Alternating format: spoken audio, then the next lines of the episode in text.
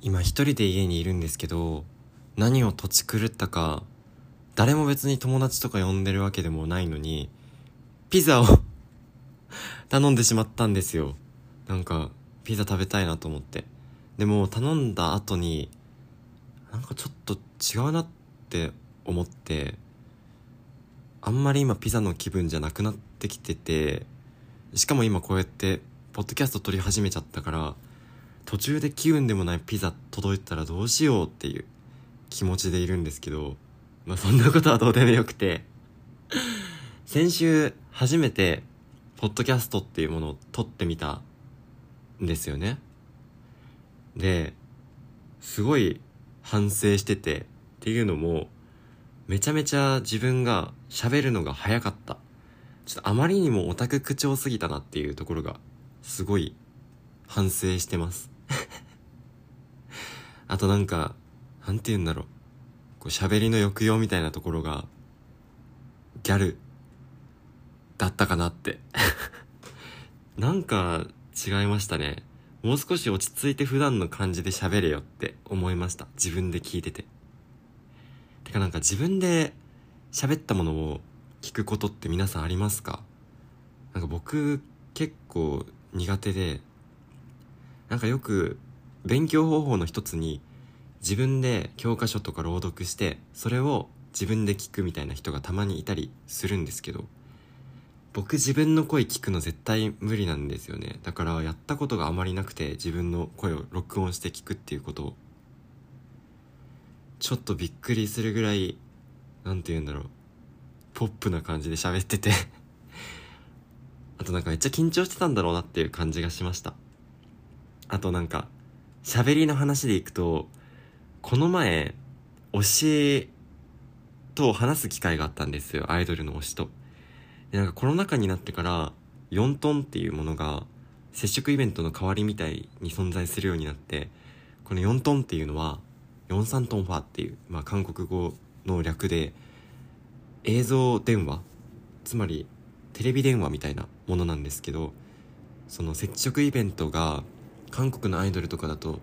日本に来ることができないし日本のアイドルでも規模が大きくなるとあまり接触のイベントを開くことができなくなったからその代わりとしてテレビ電話をできて30秒とか、まあ、決まった時間喋ることができるっていうそういうイベントがあるんですけど、ね、CD 買って僕も応募して見事当たって今の推しである INI っていうグループの高塚ひろむくんっていう人と話したんですけどなんかめちゃめちゃ舞い上がっちゃってなんか始まった瞬間に「やばい!」って言ってなんか推しを笑わせてしまうっていう しかもその4トンをした時に僕割と順番が早い方でまあオタク用語でいう鍵開けみたいな鍵開けっていう呼ばれるその始まってイベント始まってすぐの枠だったんですよねで、まあ、順番的にもおそらくその同性の男性ファンがあまり来てないだろうなと思ったので今日男性ファン何人目ですかって聞いたら1人目ですって言われてなんかそれでまた大喜びしてやったーって言っちゃってしかもなんか腕振り上げながらでなんかずっと高温にちゃにちゃ男性になってたなって反省しててなんか緊張したりとかするとめっちゃキモい感じになるなっていう。風に思いました。なので今日からはちゃんと落ち着いて普段のテンションで話していけたらなっていう風に思ってます。ということでタイトルコールいきますか。スヌーピードッグのトゥマカワシンドローム。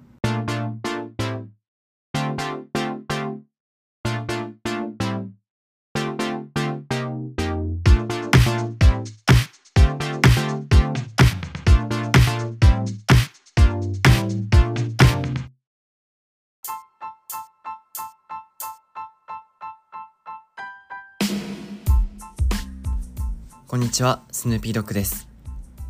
トゥマカワとは、トゥーマッチなくらい可愛いの略。トゥマカワシンドロームは、アイドルオタクで Z 世代、大学生の僕、スヌーピードッグが、トゥマカワなアイドルの話から、ジェンダーやライフスタイルなど、様々なトピックについてざっくばらんに話していく番組です。スヌロム、今週もよろしくお願いします。はい。今ですね、12月30日なんですね。ということで、仕事も年末進行とか、学校も冬休み、テレビも特番が増えてきてる感じの世の中になってるんですけど、これが上がる頃にはきっと年も越しているのかなと思いますが、皆さんは2021年どんな年だったでしょうか？いやーなんかかん振り返ってみるとですねなんか僕は本当に今年1年は結構散々だったなっていう風に思うんですよね。なんか個人的に起こったこうライフイベント的なところを見ると本当に散々な1年だったんですけど。でも一方でその散々さっていうのはまあなんかアイドルを見る機会にも回ってすごく救われることが多かったなっていうふうにも思ってます。あと一方でその出会いにはすごく恵まれたなっていうふうに自分では感じていてまあこのポッドキャストを始めるきっかけになったのも Twitter が結構規模が大きくなったことや、まあ、それに伴ってスペースを始めてスペース機能を通していろんな友達ができたりとかえっとまあ自分の話をいろんな人に聞いてもらったっていう経験があって、まあ、結果として Twitter やノートでの発信っていうのを本当に多くの人に見ていただいてさらには反響もいいものをたくさんいただいたっていうのがあってなんか自分の話っていうのがそんなに面白いとか思ったことはないんですけど自分が話していることに対してあの共感いただいたりとかすごくこう好意的に受け止めてくださる方が多かったのは本当に嬉しいことだなっていうふうに感じています。で今日は何について話すかっていうと2021年を振り返ってなんか反省するべきこといっぱいあるんじゃないのっていうだからすげえ個人的な話なんですよあの全然皆さんに聞いてもらうような話じゃないかもしれないけどポッドキャストを通して話すっていうね、いいのかなこれでって思うんですけど、2回目にして。はい。で、まあ具体的な抱負とかは決めてしまうと、なんかそこまでしかいけなさそうなので、僕はね、成長し続けたいので 何か決まった、すごく具体的な目標っていうのは、あえて立てたくないんですけど、なんか、反省や、漠然とした目標みたいなものについて話していこうかなと思います。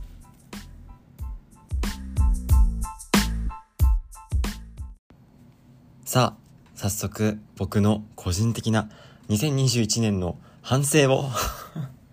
話していこうと思うんですけど、反省はですね、まあ、たくさん反省するべき点はありますよ。本当に、なんか、僕は本当に平らな人間なので、まあ、前回、1回目のポッドキャストを撮る時にも話したんですけど、ポッドキャストも見切り発車みたいな感じで、始めてしまったはいいけれど、これが週1回とかのペースでしっかり上げれるかどうかっていうのは正直自分でも結構不安を抱えているっていうか、まあ、だからこそものすごく保険を張るような伏線っていうか保険 かけてしまうような発言もしてしまったんですけど、まあ、絶対これはしっかり続けたいっていうふうに思うんですけどね。反省が、まあ大きく分けて2点ありましてまず反省1いつかやりたいを先延ばしにしないです。これが僕結構毎年のように今年は楽器をやってみたいなとか言って結局やらずに終わるんですよね。本当に良くないなと思うんですけど。で、まあ、そういうのはいつかやりたいなって思っているだけじゃ結局やらずに終わってしまうなっていうのが反省としてあって。で、まあ、なんかどうしてそういうことを思ったかっていうとこのポッドキャストっていうコンテンツを始めるにあたっても正直ポッドキャストを始めたいなっていうのはもう割と夏ぐらいの段階から思っていてで実際にこのポッドキャストをその一緒にスペースツイッターのスペースとかやってる友達とかが先に始めたりとかしてたんですよ。で先越されちゃったなと思って。で僕はそこら辺の行動力がすごく弱いって自分で感じていてなんかいつまでもいつかやれたらいいなっていうだけで来てしまってそして気づけば年末ですよ、まあ、結果としてポッドキャストは年末でも2021年内に収録を終えて編集とかしてみたりしててきっと年内に上がってると思うんですけど あの始められたからいいなとは思うんですけど来年はなるべくこういうことがないようにしたいなって思います。来年はっていうか正直あれだよね。こういう抱負とかって2022年はみたいな体で話しますけど全然その2022年に限った話じゃなくてこれからずっとだなっていうふうに思います。そして反省。2点目。目標や言葉は呪いに変わる時があるなっていうことなんですよ。ね、これがね、本当に今年1年痛感してて、なんか、自分は、まあ、本当に個人的な話をすると、今年は、まあ、ある夢をこう、これまで大学の間ずっと抱えていて、そこに向かって進んできたんですね。でも、まあ、失敗してしまって、まあ、ある意味挫折みたいな感じになってしまってどうしようって思った時になんかそれまでこの夢にすごく固執してきたけど実はそれってすごく自分の可能性を狭めてたんじゃないかっていうふうに感じてしまったんですよ。なんか失敗したからそう思ったっていうのはあるかもしれないけどなんかすごく重く感じてしまってっていうのも今までそれをすごくやりたいとか夢だと思ってきたけど振り返ってみたらやらなきゃいけないっていう意識になっていたのかなって思ったんですよ。でやらなきゃいけないなって思っているってことは本当に心からやりたいことではないんですよね。ねなんかでも自分でそれって意外と気づけなくて今自分が思い描いてる夢とか目標みたいなものがやりたいことなのかそれとも自分の中でやらなきゃいけないって思い込んでしまってることなのかって本当に分からなくなってしまっててですごく苦しいっていうかどうしたらいいんだろうって思い悩み始めた時にあこれやらなきゃいけないって思ってたことなんだっていうふうに思ったんですよ。ねえなんか立ち止まってやりたいことなのかやらなきゃいけないと思っていることなのかっていうのは定期的に精査する必要があるなっていうのが今年1年の最大のこれは反省1のいつかやりたいを先延ばしにしないよりも大きな反省かなって思ってます。なんか僕よく自分の中でね見なきゃいけない映画とか読まなきゃいけない本とか聴かなきゃいけない音楽みたいなものを決めてしまう時があるっていうか見なきゃいけないなって思った映画って見たいと違うからなんか自分でしたくてしてるって思ってるのにもかかわらずちょっとだるくなってきちゃうんですよね。これって結構よくあることなんじゃないかなって思って定期的にこれも読まなきゃいけない本とか見なきゃいけない映画とか聴かなきゃいけない音楽曲そんなものはないんだっていうのを自分の中で見つめ直さなきゃいけないなっていうふうに思ってます。これ本当にね意外と難しいことなんですよね。これほん本当に反省して2022年に生かしたい話ですね。なんか意識高い系みたいで嫌なんだけどね。こんな話するの。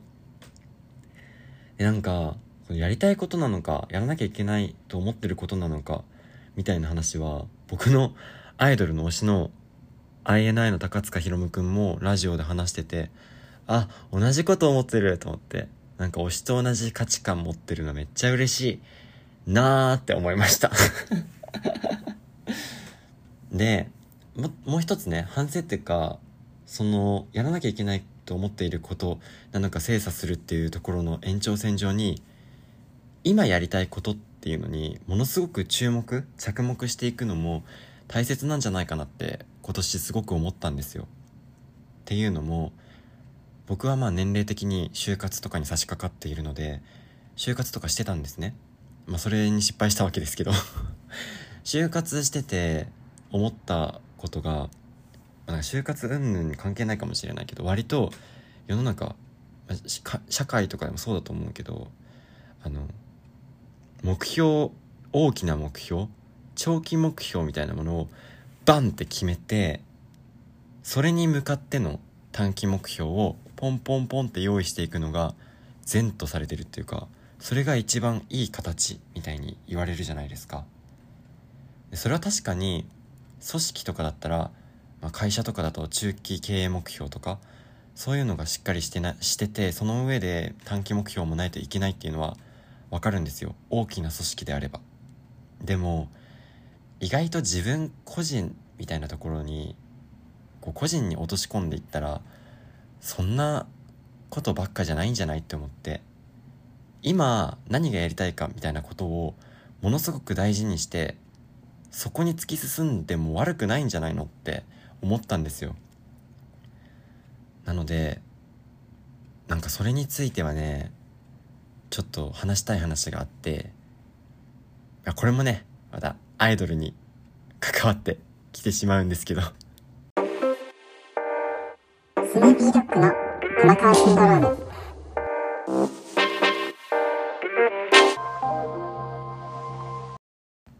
ムでね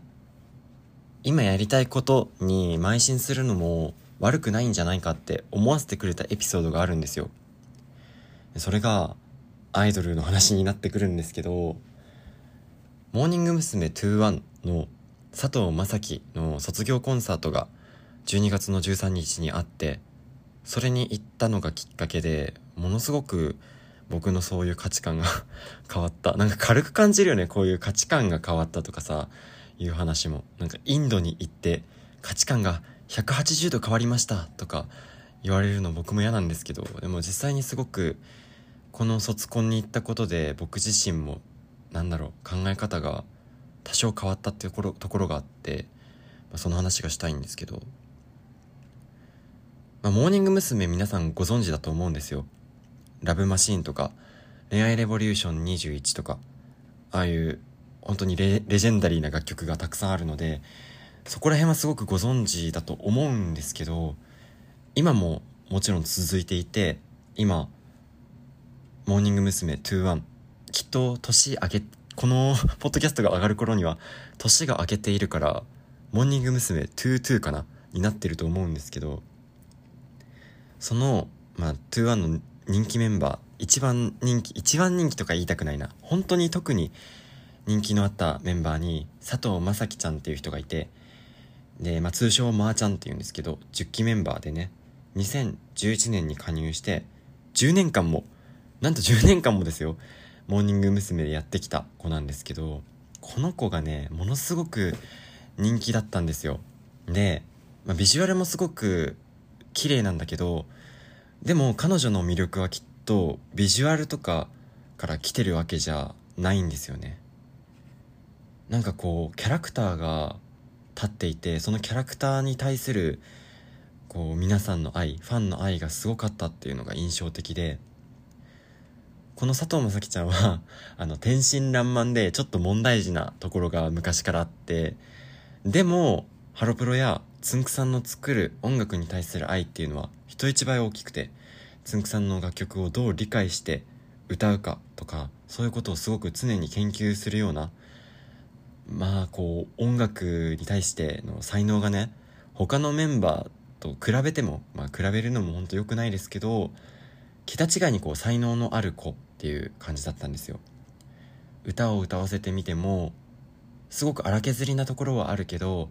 本当に心に響くような歌い方をするしダンスとかももうとにかく音ハメがすごい。やっぱ音楽の才能がすごくいいからこうリズムの感覚とかも身についてるわけですよね。まあ、ハロープロジェクトってね、あの、16ビートが血管を流れてるんじゃないかっていうぐらいみんなすごいんですけど、で、まあ、10年間ね、どんどんこの佐藤正樹ちゃんの実力は、こう、アップデートされ続けていったんですよね。で、わがまま気のまま愛のジョークっていう曲があって、これ皆さん本当に聴いてみてほしいんですけど、すごくいい曲なので。愛されたいっていうパートフェイクのパートがあってここのねまー、あ、ちゃんのフェイクの変遷がすごく面白いんですよあの曲が出た時からどんどん毎年のように変わってきていてで2017年とか本当にかっこよくて途中ねちょっとなんかこう演歌みたいなドスの効いた歌唱になったりもしたんですけど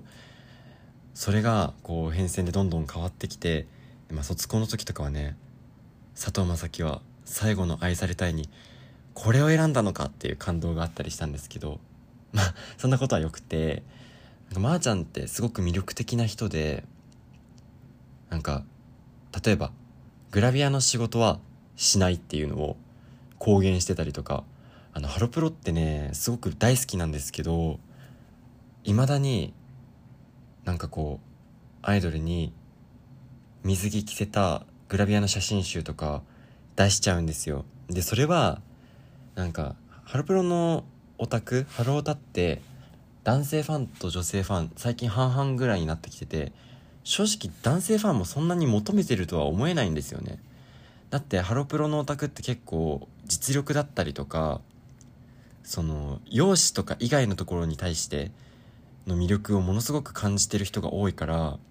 グラビアとかあんまり需要ないと思うんだけどずっとやり続けててなぜか。で特に女性ファンとかは結構嫌だなって思ってる人多いっぽいんですけど僕も嫌だなって思っててでもまーちゃんはねはっきりとグラビアはしないって公言して実際にしてないんですよ。それがすごくかっこいいなって思うんですけど。さんまさん明石家さんまさんがやってるラジオで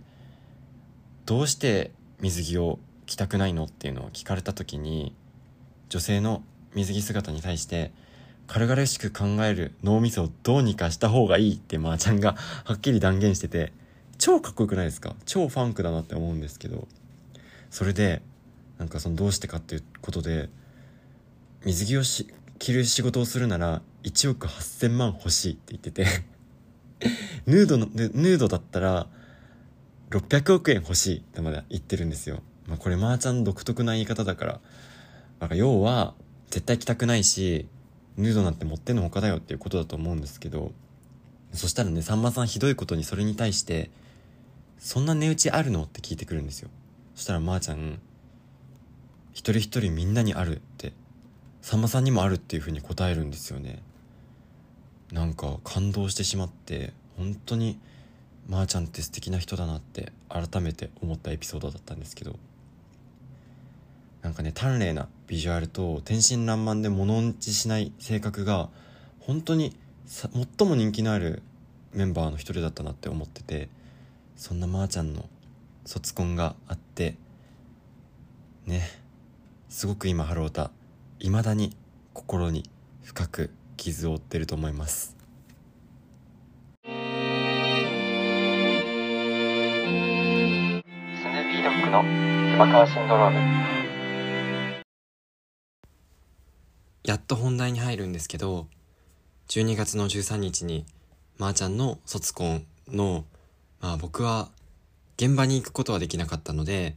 映画館でライブビューイングで行ってきました。で、普通のあのハロープロジェクトのグループの卒業コンサートってなると、大体、こう、誰々卒業スペシャルみたいな感じで、結構もう、その子の卒業をこう、主体にしたようなライブ構成で行われて送り出すみたいな感じが通常なんですけど今回のモーニング娘。21のコンサートは単独でのコンサートが2年ぶりということで、まあ、この間、まあ、ハロープロジェクトはやっぱりライブが中心コンサートを中心にしているようなアイドルグループの集まりなのでこの間こうハロープロジェクトとしてシャッフルでユニットをやるようなコンサート、まあ、たくさんやられていたし初の試みとしてあのバラード曲のハロープロジェクト以外の曲を歌うようなコンサートとかも行われていたんですけどモーニング娘。として単独でやるコンサートは久々だったっていうこともあってかまー、あ、ちゃんは自分が一切目立たないような自分は一メンバーとしているようなコンサートを作っていてそこもなんかこうまーちゃんらしいなって思ってびっくりしたんですけど本当に最初に始まった時からこう、まあ、ライブビューイングだからもちろんカメラワークとかではまーちゃんをすごい映すようなところはあるんだけど構成だったりとかライブ中の雰囲気は決してまーちゃんだけのものになっていなくてすごく何て言うんだろうまーちゃんを送り出すっていう雰囲気じゃないところがあったんですよいい意味で。でそれがすごいね感動的だったんですよね逆に。なんか後日あの同期のメンバーの、まあ、飯久保春菜さんとかあと工藤遥さんとかがラジオの中で話してらしたんですけどあの自分たちはこう送り出される側としてのライブをやったしまー、あ、ちゃんも10代の頃は自分がまるでお姫様のようなそんな卒業コンサートができたらなっていう話をしてたからきっとそうなるんだろうなと予測していた。でも実際にはもう自分が目立たないように目立た目立たないように後手に回るようななんかこうライブをやっていて私たちよりもよっぽどあいつは上手だったみたいな話をしててすごいそれも感動的だったんですけど。でまあこう卒業コンサートってなるとハロープロジェクトは特にこう結構派手なドレスとか、まあ、フリフリのドレスとかで出てきて最後に自分の選んだ一曲を歌うみたいなことがまあセレモニー的な感じで行われるんですけど今回はそれがなかなかなくて最後の最後になってやっと出てきたんですよ。だからあれ？まー、あ、ちゃん本当に自分に全く焦点が当たらないまま終わりなのかなって一瞬戸惑ったんですけど最後の最後でそれがあってでもまー、ちゃんがその最後に出てきた時に一人で衣装が真っ黒だったんですよ。で普通結構そのメンバーカラーの色とかだったり派手めなドレスで出てくるのが今までのモーニング娘。の卒業の何て言うんだろうよくある形だったんですけど今回のまーちゃんは本当に黒地のドレスでなんかあんまり目立たない感じシックなデザインだったんですよでどうしてだろうって思ってあのー、そのまーちゃんの MC が始まるんですけどそこでまーちゃんがどうしてこの黒を選んだかみんなわかんないでしょっていう話をし始めてこれは実はこの光が当たらないところで着てるとただの黒い服だけどあのラインストーンエメラルドグリーンのラインストーンメンバーカラーのラインストーンがたくさん散りばめられていてこの衣装のデザインっていうのは自分が今武道館の舞台に立って見ている客席と同じだっていう話をするんですよ。で、自分がアイドルとして輝いていられるのは、照明の人だったり、またカメラの人だったり、舞台演出をする人だったり、そしてファンがいるからこそ輝いていられるんだっていう話をし始めて、もう僕はそこで号泣だったんですけど、なんか本当にかっこいい生き方だなって思って、あの、さっきから言ってるように卒業コンサートっていう一番自分が注目される機会にまー、ちゃんは周りの人自分がアイドルでいることを支えてくれた人にそれを捧げるんだっていうのが本当にかっこよくてねなんかそこがすごい感動的だったんですけど感動感動言ってなんか話がうまくなくてあれなんですけどね。なんかそんな中で最後に1曲歌うって言ったじゃないですか最後に選んだ曲が「笑顔の君は太陽さ」っていう曲でこれは多分ハロータの人にとっても結構意外な選択だったのかなって思うんですけどすごく明るい曲なんですよで一人で歌うの結構しんどいぐらいグループの曲っていう感じでモーニング娘。14が歌ってた曲なんですけど結構 EDM 系のねアップテンポな曲で是非聴いてみてほしいんですけどあの僕はこの曲をまーちゃんが歌っている時にすごくそれが自分の中で響いてきてなんだろうこのままでいいのって思わされるぐらいなんかこう響いてしまって歌詞の中にある文言がすごく自分の中でぐさっと刺さったんですけど、まあ、もちろんもともと知ってる曲なのに今までそんなに注目してこなかったんですよ。で改めて聞いた時に刺さった文が文言がいくつかあって例えば冒頭の部分の「悔しさは忘れるもんじゃない」とか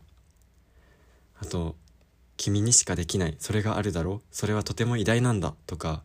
「今しかできない君がしたいことをしなよ」とかこういう言葉っていうのがすごく印象的でそれもなんかこうまー、ちゃんがまーちゃん自身に歌っているような感じもするんですよ。だって悔しさを忘れるもんじゃないっていうのは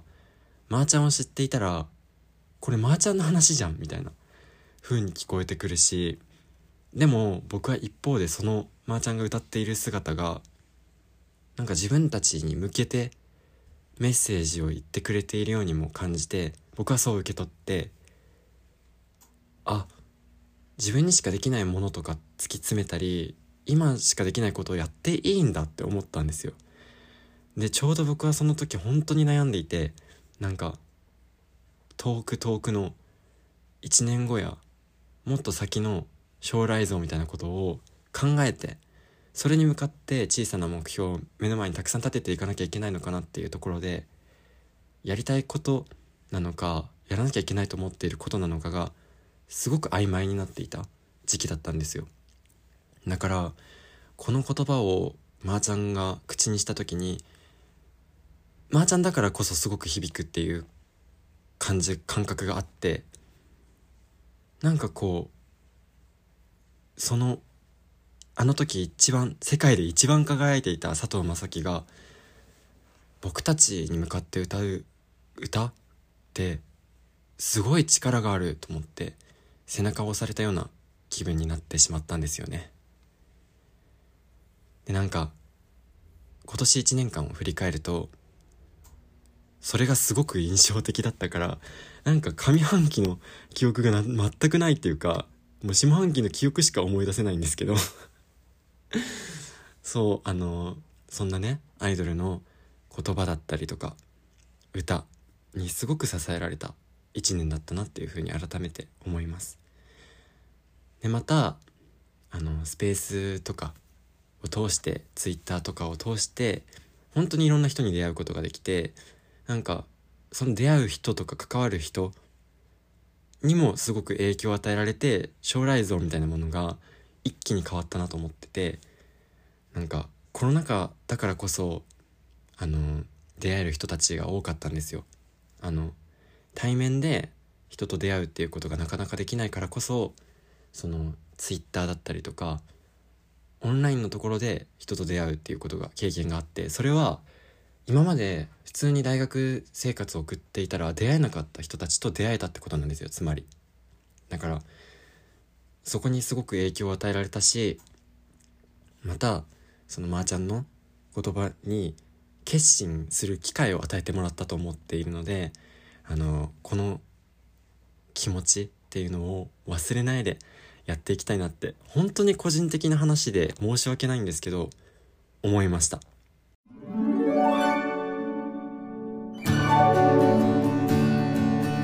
スヌーピードッグの熊川シンドローム。